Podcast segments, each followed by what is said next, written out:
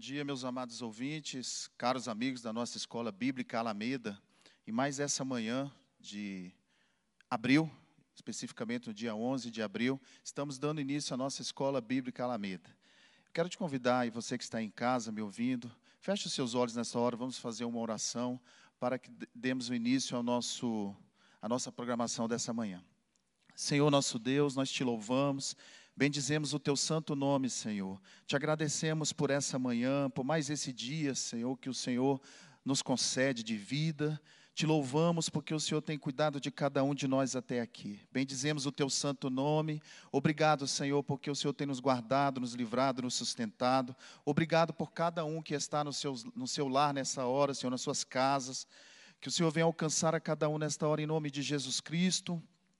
Fale com cada um, meu Pai, nesta manhã. Toca no coração, na mente de cada um nesta manhã. Nós te pedimos, ó Deus, ser conosco. Ser conosco mais esse domingo, mais esse dia. Nos sustenta, meu Deus, com a tua mão poderosa. É o que eu te peço em nome de Jesus Cristo. Então, meus amados, antes de nós entrarmos especificamente na nossa aula, que hoje nós vamos estar falando a respeito do. Eu vou estar falando a respeito do ensino de Jesus acerca de si mesmo, o eu sou no Evangelho de João a lição de número 6, eu quero dar alguns avisos a, a respeito das nossas classes da Alameda. Primeiramente, as nossas classes de transição, preparo para o batismo, a classe de, de, adolescentes e formação para líderes, ela está funcionando remotamente. Você pode fazer as suas inscrições e participar remotamente dessas classes que estão funcionando normalmente, tá? Via online. Também quero falar a respeito da classe de saúde emocional. As inscrições estão abertas com a psicóloga Vânia Isolani. Ela tem como tema falar sobre a ansiedade. Você que tem interesse em estudar um pouco a respeito da ansiedade, entender um pouco mais a respeito desse assunto, ela está lançando essa, essa classe, tá? que também vai ser via online, né, devido às condições do momento, em que ela vai estar tá dando ali algumas dicas, algumas orientações ali, algumas, algum apoio para algumas pessoas que se encontram ansiosas nesse momento, tá? Você pode fazer a sua inscrição pelo telefone 3019 1308 ou pelo e-mail ensino@alameda.org. Assim como nas demais classes também pode ser feito via telefone as inscrições, mas também via e-mail telefone 3019 1308 ou ensino@alameda.org. Também quero avisar a respeito do nosso plano de leitura, que está ali no Instagram, tá? Tem um resumo do, da leitura dos nossos 66 livros da Bíblia, a respeito dos 66 livros da Bíblia, que começou desde janeiro, né, o plano de leitura, desde janeiro foi lançado, para que você que ainda não leu a Bíblia toda, ou você que gostaria de ler novamente a Bíblia, desde janeiro até dezembro você tem um programa ali de leitura, que é o programa lançado de leitura anual, tá bom? Mais um aviso que é a respeito dessa nossa classe aqui, Fundamentos da Fé Cristã, que está funcionando também via online e presencialmente aqui no templo da igreja. Nós temos como um material, um livro de apoio, né? Que é Bases da Fé Cristã, uma sugestão de leitura, esse livro de Wayne Gruden, que tem 20 fundamentos que todo cristão precisa entender. Esse livro, nós temos algum aqui na nossa igreja, que está saindo aí pelo custo de 15 reais cada um. Se você tiver interesse, também você pode ligar pelo telefone 3019-308 ou mandando um e-mail ensino@alameda.org para adquirir esse livro no valor de 15 reais. E temos como sugestão de leitura também este livro que é O Evangelho do Reino, de George Eldon Ladd. É um livro bastante interessante, que tem estudos bíblicos sobre o reino de Deus, que também para essa classe em específico, no Fundamento da Fé Cristã, é bastante interessante a leitura deste livro. Então é isso. Vamos agora para a nossa, para a nossa aula, propriamente dita, falando a respeito do ensino de Jesus, o eu sou, no Evangelho de João. Dentro do que Jesus disse sobre a sua própria pessoa, é, vamos nos deter hoje nas vezes em que ele afirmou o eu sou ali dentro do Evangelho de João. No original, a narrativa em grego, nós poderíamos dizer que Jesus ele poderia dizer eu ou apenas ele poderia dizer sou. Porque quando ele se fala eu sou, ele está dando uma ênfase, é um significado mais profundo, digamos assim, teologicamente, porque no grego o eu seria suficiente ou apenas o sou. E ele parece uma redundância, ele falando eu sou, mas não é uma redundância, isso aí é proposital. Jesus estava dando ênfase naquilo que ele estava afirmando de si mesmo. Na sequência, nós vamos ler aqui o Evangelho de João. Eu convido você a abrir a sua Bíblia, no capítulo 4, versículos de 16 a 26. João 4, de 16 a 26. Disse-lhe Jesus: Vai, chama o teu marido e vem cá. A mulher respondeu e disse: Não tenho marido. Disse-lhe Jesus: Disseste bem, não tenho marido porque tiveste cinco maridos, e o que agora tens não é teu marido. Isso disseste com verdade. Disse-lhe a mulher: Senhor, vejo que és profeta. Nossos pais adoraram neste monte, e vós dizeis que é em Jerusalém o lugar onde se deve adorar. Disse-lhe Jesus: Mulher, crê-me que a hora vem em que nem neste monte, nem em Jerusalém adorareis o Pai. Vós adorarei o que não sabeis, nós adoramos o que sabemos, porque a salvação vem dos judeus. Mas a hora vem, e agora é, em que os verdadeiros adoradores adorarão o Pai em espírito e em verdade, porque o Pai procura tais que assim o adorem. Deus é espírito, e importa que os que adoram o adorem em espírito e em verdade. A mulher disse-lhe: Eu sei que o Messias, que se chama o Cristo, vem. Quando ele vier, nos anunciará tudo. Jesus disse-lhe: Eu o sou, eu que falo contigo. Essa passagem em que Jesus está tendo ali uma conversa com uma mulher samaritana, mulher de Samaria, ela fala a respeito da afirmação de Jesus quando ele diz que ele é o Cristo, que ele é, nós podemos chamar também de o ungido, o Cristo, o ungido, o separado. Então Jesus poucas vezes ele fez essa afirmação perante os judeus e em toda a Bíblia, poucas vezes ele fez essa afirmação. E uma delas foi nessa aqui, em que ele fala que ele é o Messias, em que ele fala que ele é ungido, ele está falando aqui para esta mulher. Separado, eu sou separado, ele estava dizendo para ela, para uma tarefa especial. Isso era ser o significado de Messias, o significado de ser ungido.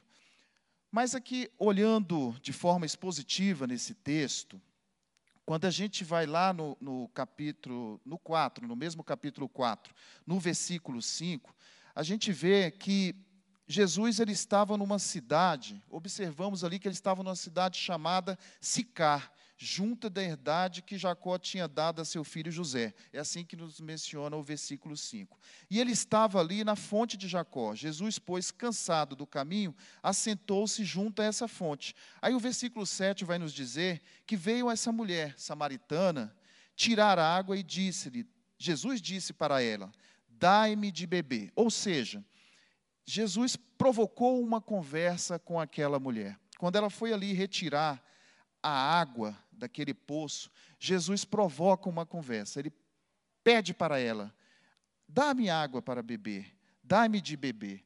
E ali nos versos 7 e 9, nesse pedido da água para beber, no versículo 8, seguindo adiante, os seus discípulos tinham ido à cidade comprar comida. A palavra vai nos dizer que os discípulos tinham ido à cidade, Jesus estava ali sozinho. Disse-lhe, pois, a mulher samaritana: Como sendo tu judeu, me pedes de beber a mim, que sou mulher samaritana? Porque os judeus não se comunicam com os samaritanos. Então, aqui nós temos que procurar entender nesse texto o seguinte: Jesus provoca uma conversa com aquela mulher que era chamada de samaritana. Os samaritanos, eles eram uma espécie de miscigenação do povo judeu.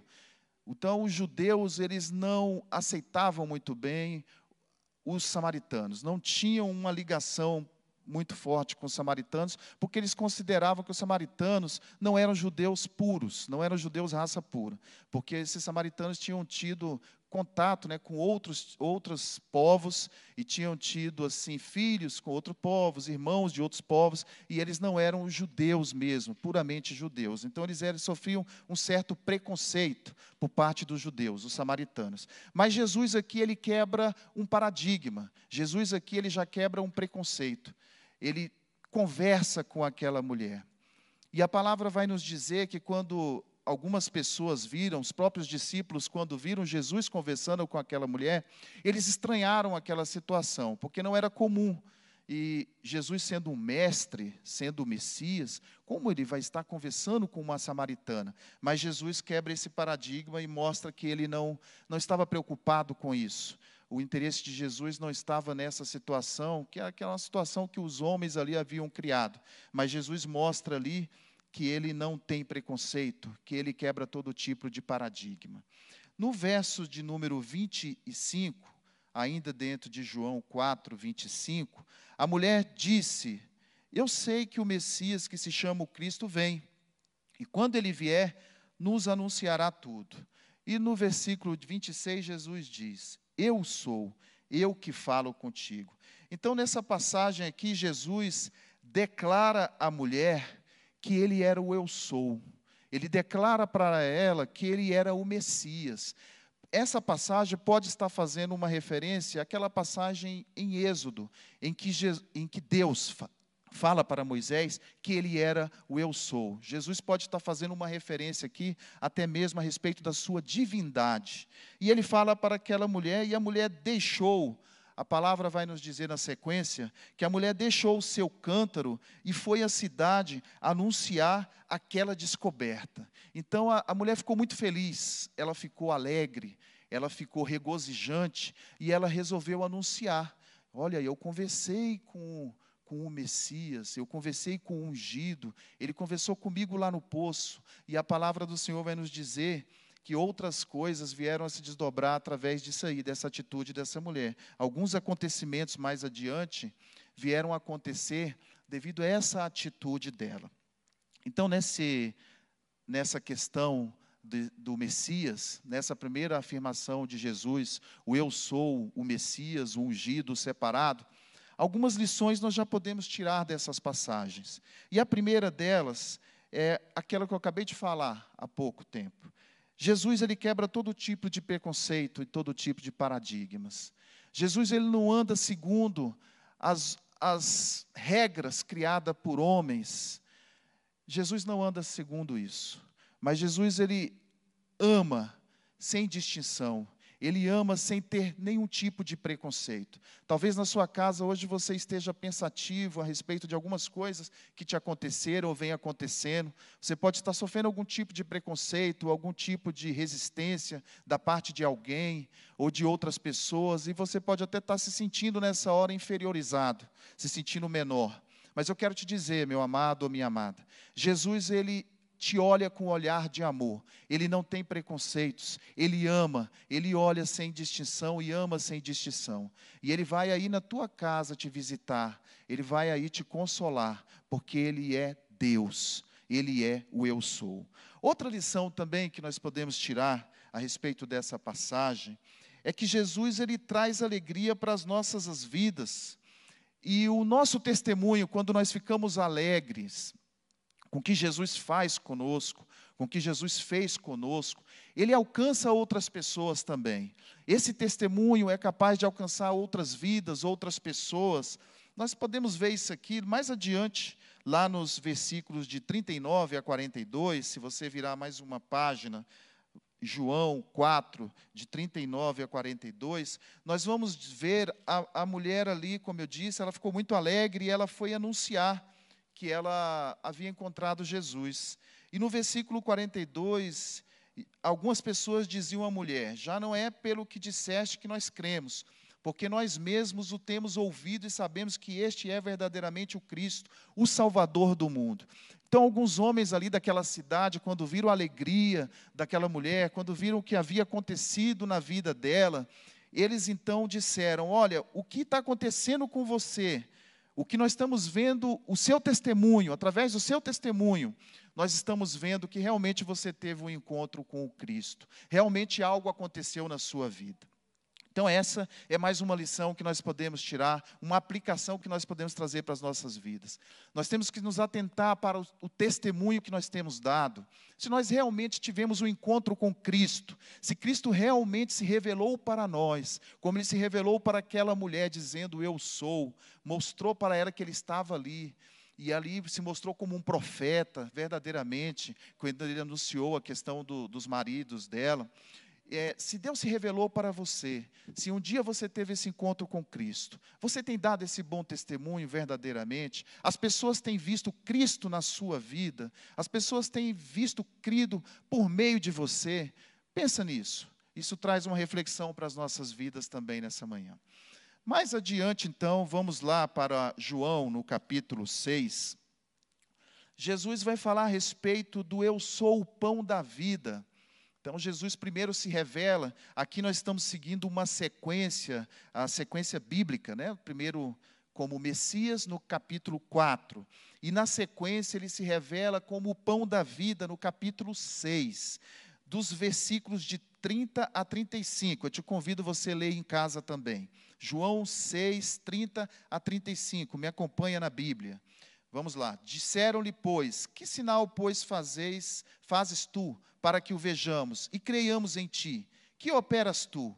Nossos pais comeram o maná no deserto, como está escrito: Deu-lhes a comer o pão do céu.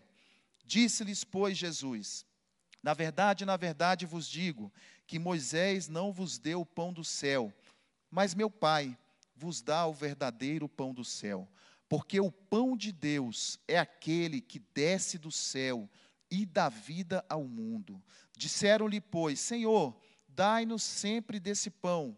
E Jesus lhes disse: Eu sou o pão da vida. Aquele que vem a mim não terá fome, e quem crê em mim nunca terá sede. O versículo de 30, 36 também diz assim: Mas já vos disse que também vós me viste, contudo não credes. Tudo que o Pai me dá virá a mim, e o que vem a mim, de maneira nenhuma o lançarei fora, porque eu desci do céu não para fazer a minha vontade. Eu fui até o versículo 38, tá? Porque eu desci do céu não para fazer a minha vontade, mas a vontade daquele que me enviou. É importante nós entendermos que Jesus, aqui, ele se revela como o pão da vida, era, teve um motivo específico. Foi num momento, num contexto bastante interessante. Se você voltar ali no começo do capítulo 6, vai falar a respeito da multiplicação dos pães e dos peixes. Ali Jesus fez um sinal extraordinário, alimentando aquela multidão de cinco mil homens, quando ele multiplicou cinco pães e dois peixinhos. Lá nos versículos de 9 até o 9 e 10, principalmente, vai falar a respeito disso, a respeito dessa multiplicação, desse milagre. O 9 e 10 são mais específicos, mas essa primeira parte aqui, até o versículo 15, o início do capítulo, até o versículo 15, vai falar a respeito dessa multiplicação. E aí ela aconteceu naquele momento em que Jesus estava acompanhado por aquela multidão. O Evangelho de Mateus vai dizer que, além de, de, desses cinco mil homens, porque aqui em João ele menciona apenas os homens. Lá em Mateus ele menciona que eram cinco mil homens, mas também tinha um número de mulheres e um número de crianças. Então tudo indica que era uma multidão maior, bem maior do que cinco mil homens. Não se sabe o porquê, mas João mencionou apenas os homens, o Evangelho de João. E aí vem a questão aqui para a gente procurar entender esse contexto em que Jesus diz que ele é o pão da vida. Ele havia feito essa multiplicação. E quando ele multiplicou os pães, trazendo alimento para aquele povo, algumas pessoas, provavelmente algumas pessoas, olharam para ele e o compararam com Moisés, porque Moisés havia alimentado aquele povo no deserto, lá na época do que eles saíram do Egito. E quando eles saíram do Egito, que Moisés Deus fez aquela obra grandiosa, né, que o maná caía todos os dias, eles se alimentavam, aquilo ficou muito marcante na vida dos judeus. E os judeus esperavam no Messias, aqui no ungido, que agora chegou, que é Jesus, esperavam um rei, ou esperavam um grande governante, um grande político, que viesse resolver as questões deles financeiras, financeiras, as questões econômicas, as questões das dificuldades deles. Então, quando eles olharam para Jesus, muitos deles, naquele, nesse momento aqui da multiplicação, imagine-se que eles é, contemplaram ali, agora realmente chegou o Messias. Como Moisés fez conosco lá no deserto. Chegou agora Jesus, o Cristo, o ungido, que veio trazer um alimento para nós, que veio cuidar das nossas questões sociais, aquele que veio para trazer para nós uma nova política, um novo governo. Algumas pessoas certamente criaram ali uma expectativa a respeito disso.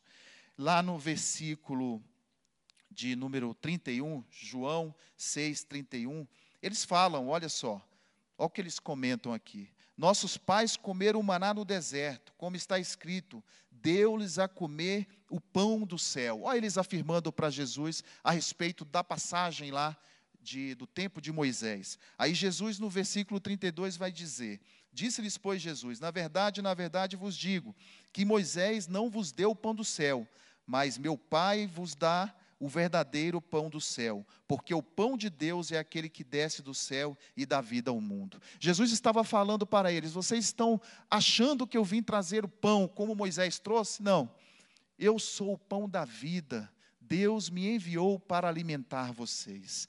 E aqui vem uma, uma lição para nós, já nesta manhã. Essa lição vai nos mostrar, vai nos dizer, essa reflexão a respeito das nossas expectativas de Jesus. Pode ser que você se converteu há um tempo, aceitou a Jesus há pouco tempo, ou pode até ser que você tenha aceitado a Jesus há bastante tempo. Quais as expectativas que você criou a respeito dele? O que você pensa a respeito de Jesus? Parece que não é diferente nos dias de hoje o que aconteceu aqui, neste capítulo 6. Pessoas criam expectativas de que Jesus vai dar muitas coisas para elas. Criam expectativa de que Jesus vai solucionar alguns problemas delas. E ficam só nessa expectativa, muitas vezes. Mas Jesus ele vem para nos dizer também hoje que ele é o pão da vida. Ele é o nosso alimento, ele é o nosso sustento, principalmente espiritual. Ele é o nosso alimento. Meu amado, não se engane. Não deixe se iludir por coisas enganosas, por mentiras, por promessas mentirosas ou expectativas que não foi Jesus que, que criou no, em você. Você mesmo talvez criou, ou esse mundo que está ao seu redor tem te dado uma expectativa falsa e errônea a respeito da pessoa de Jesus. Jesus é o eu sou, ele veio para alimentar a humanidade que estava faminta, espiritualmente. É claro que o Senhor ele cuida de nossas vidas em todos os detalhes. É claro que o Senhor nós podemos pedir muitas outras passagens vai falar a respeito sim dessa nossa comunhão com o Senhor e de que nós devemos sim, podemos orar pedindo ao Senhor que Ele nos abençoe, e Ele vai te abençoar, Ele vai continuar cuidando de você, como Ele cuida de mim, como Ele tem cuidado de cada um de nós. Mas, em primeiro lugar, nós precisamos entender que Ele é o nosso alimento espiritual, essa deve ser a nossa alegria, como foi a alegria daquela mulher samaritana a mulher, sendo samaritana, que sofria tantos preconceitos, se alegrou muito mais do que aqueles judeus que estavam acompanhando a Jesus. Aqueles judeus acompanhavam Jesus com um interesse voltado para as coisas deste mundo, para o governo deste mundo. E a mulher samaritana, ela se alegrou, porque ela teve um encontro verdadeiro com Cristo. Eu quero te dizer, meu amado, minha amada, não crie expectativas com coisas deste mundo, esse mundo não tem nada para nos oferecer mas tão somente creia na pessoa de Jesus e Ele te alimentará. Nesse momento que nós temos vivido tão difícil, de pandemia, de lutas travadas na carne, lutas espirituais que nós temos vivido dia após dia, a gente não sabe nem o que vai acontecer amanhã, qual notícia vai chegar amanhã, qual notícia vai chegar depois da manhã. quantas necessidades o povo tem neste momento, necessidades em todas as suas áreas. Mas nós precisamos entender que, em primeiro lugar, nós precisamos dele, como o grande eu sou nas nossas vidas, para nos alimentar, as nossas almas, o nosso espírito, para nos alimentar, para termos força. Precisamos nos alegrar no Senhor neste momento de luta e de dificuldade. Amém? Lá no versículo de número 15, João 6,15, Jesus fez algo muito interessante. Ele, sabendo, pois, veja comigo lá o versículo 15: Sabendo, pois, Jesus que haviam de vir arrebatá-lo para o fazerem rei, como eu disse lá atrás, eles queriam fazer de Jesus rei, um novo governante, porque tinham criado esse tipo de expectativa a respeito do Messias. Então Jesus tornou a retirar-se do meio daquele povo. E ele só foi para o monte. Ele foi orar. Ele se separou para buscar a presença do Pai. Eu quero te dizer, meu querido, no momento de luta, de angústia, busque a presença do Pai. Busque a presença de Deus. Em nome de Jesus Cristo, busque a Deus. Se separe, nós estamos vivendo um momento assim, não é isso? De distanciamento social. Então aproveita este momento. Entra no teu quarto. Busque a presença de Deus. E Ele fará, maravilhas na tua vida, na tua mente, no teu coração. E Ele te dará respostas que você ainda não teve até hoje.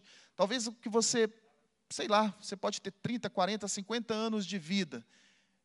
E nesse momento, Deus quer fazer coisas que ele nunca havia feito na sua vida ainda, porque ele não encontrou espaço. Na correria, no ativismo, você não parava para buscar a Deus, ou eu também estou falando, falo isso para mim também.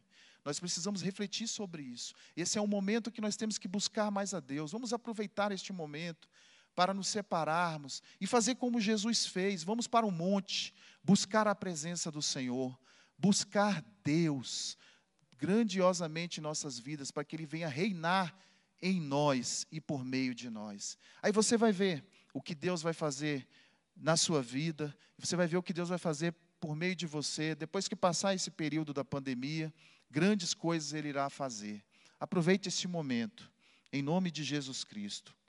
Eles sonhavam, aqueles homens sonhavam com pessoas que puder, com a pessoa, né, com o Messias, que pudesse apenas resolver o problema deles de das coisas aqui terrenas, né? Nós podemos chamar isso de uma inversão de valores.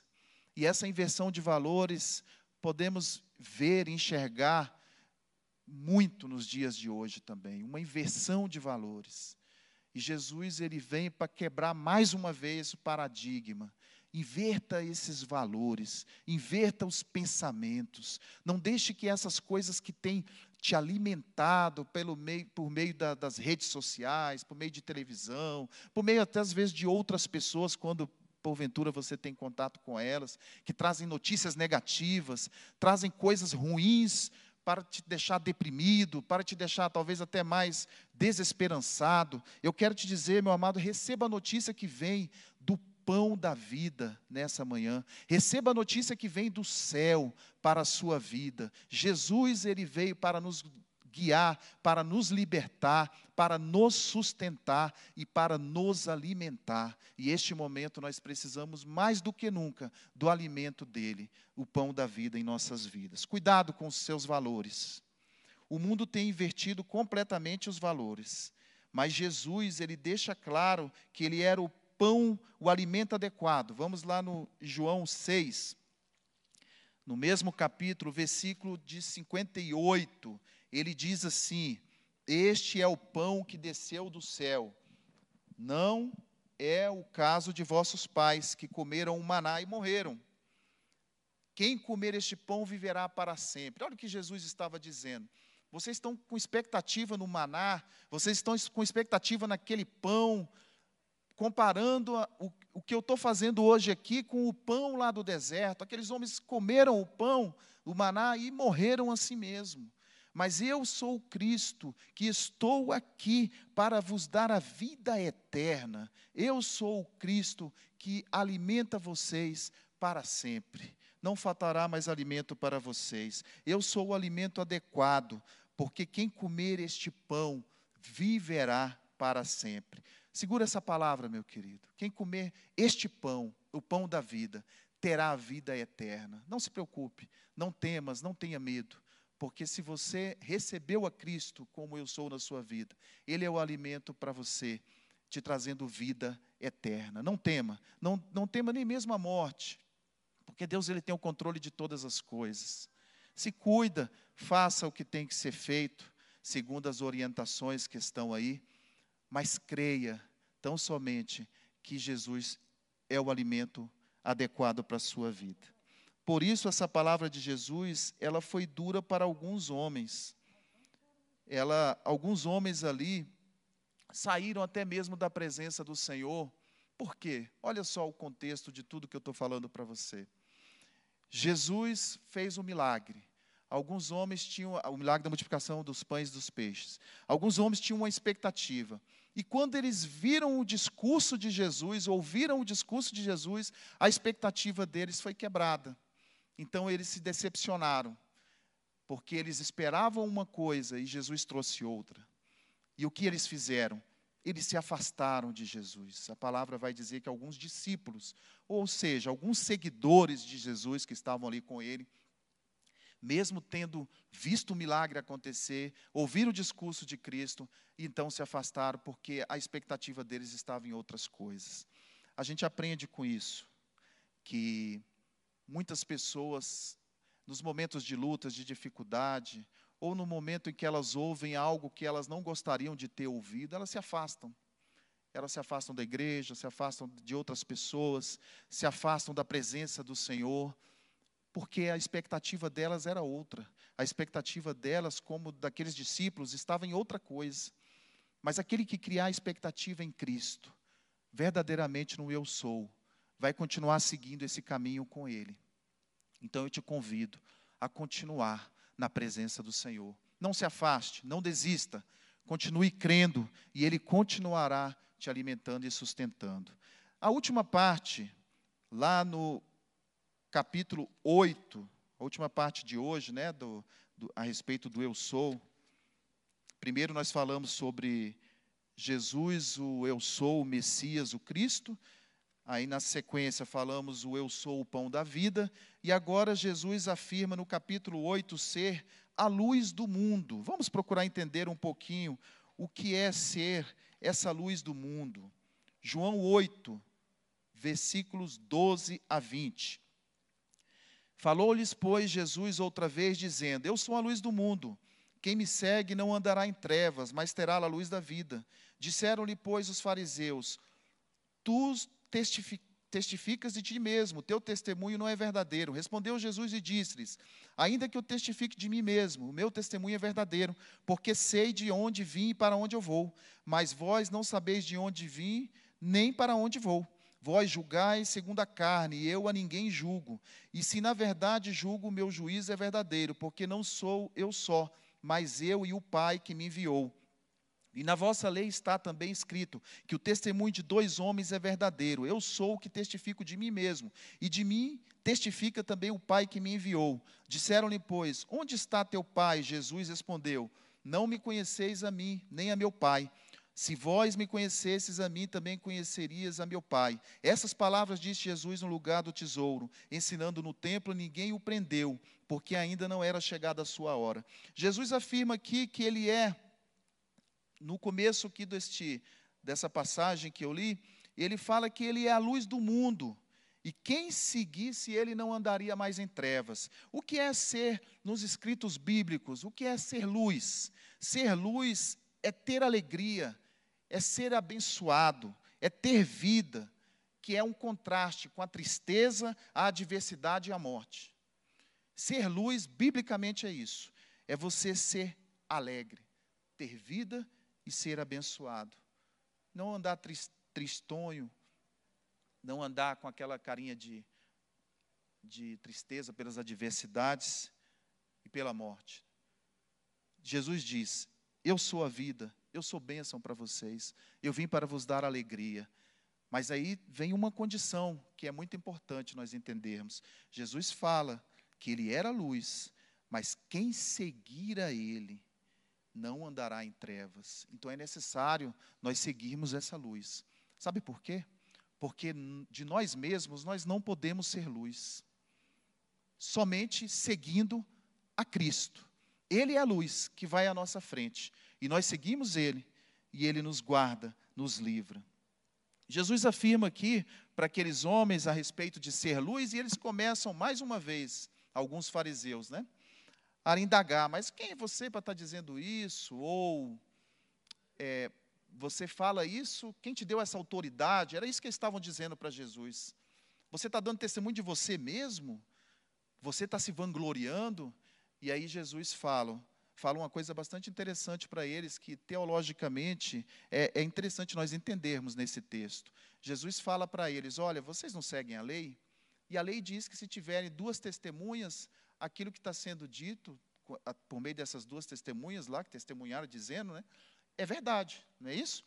Então, eu e o Pai somos duas testemunhas de que isso é verdade.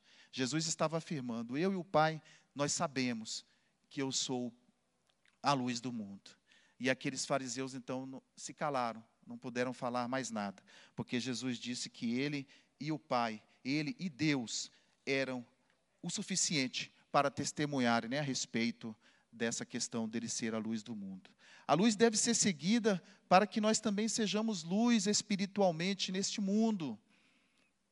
Se Jesus é luz, nós também devemos ser luz, seguindo Ele, nós somos luz, e por onde nós passarmos, nós seremos luz em meio às trevas deste mundo. E Jesus, Ele quer que você seja luz. Amém? Então, é isso. Hoje nós falamos a respeito do Messias, do pão da vida e da luz do mundo. Nós temos mais três minutos e eu quero te convidar a fechar os seus olhos aí onde você está e orar. Vamos orar. Vamos orar a Deus. E em nome de Jesus, vamos pedir para que Ele nos alimente, para que Ele nos guarde, para que Ele seja a nossa luz. E vamos pedir para que Ele nos sustente e nos guarde neste mundo louco, né, que nós estamos vivendo hoje, atribulado que nós estamos vivendo hoje. Ora neste momento. Busca o seu Deus nesta hora. Senhor, nós te louvamos nesta manhã e bendizemos o teu santo nome. Sabemos que o Senhor enviou o teu único filho como Messias, como ungido, como separado para uma tarefa especial. Sabemos que o Senhor enviou Jesus para ser o eu sou, o pão da vida, o nosso alimento e o nosso sustento. Sabemos que o Senhor enviou Jesus para ser a luz deste mundo. E nós te pedimos, Senhor, nos ajuda, nos sustenta por meio do teu único filho. Nos dê o pão nesta manhã, nos dê o alimento espiritual para que possamos suportar as lutas e as adversidades, Senhor. Nos capacita a ser luz também. Nos guia, Senhor, para que sejamos luz, para que não caiamos em trevas, para que não sejamos, sejamos enganados. Em nome de Jesus Cristo, que Ele venha ser luz em nossas vidas e que nós venhamos a ser luz nessa terra também, por onde nós passarmos. Luz na nossa vizinhança, luz na nossa casa, luz na escola onde estudamos, luz neste mundo por onde passamos. Ó Deus eterno, nos usa como luz, para a honra e para a glória do Teu santo nome. E aqueles que estão tristes, angustiados, desamparados nesta hora, se sentindo desamparados, Senhor, eu te peço capacita, fortalece, sustenta, alimenta nesta manhã. Dá, Senhor, o renovo, o renovo espiritual para que este homem ou esta mulher, essa pessoa, possa suportar mais essa semana, Senhor, e possa fazer o que ela propôs no coração de ser feito. Em nome de Jesus Cristo, renova, levanta este homem da cama, Senhor. Levanta esta mulher da cama, dá força. Lança por terra toda depressão e toda opressão maligna, em nome de Jesus Cristo. Sustenta o teu povo, é o que eu te peço, Senhor. Em nome do nosso Senhor e Salvador Jesus Cristo. Muito bem, meus amados, Obrigado pela sua atenção. Deus abençoe a todos. Estaremos aqui mais uma vez, se assim permitindo Deus, no próximo domingo, para a continuação dessa lição de número 6, na segunda parte do Eu Sou. Amém? Deus abençoe a todos, boa semana. Continue conosco, daqui a pouco, às 10 horas, começa o nosso culto de, de adoração, culto da família. Permaneça conosco ligado aí. Amém? Deus te abençoe.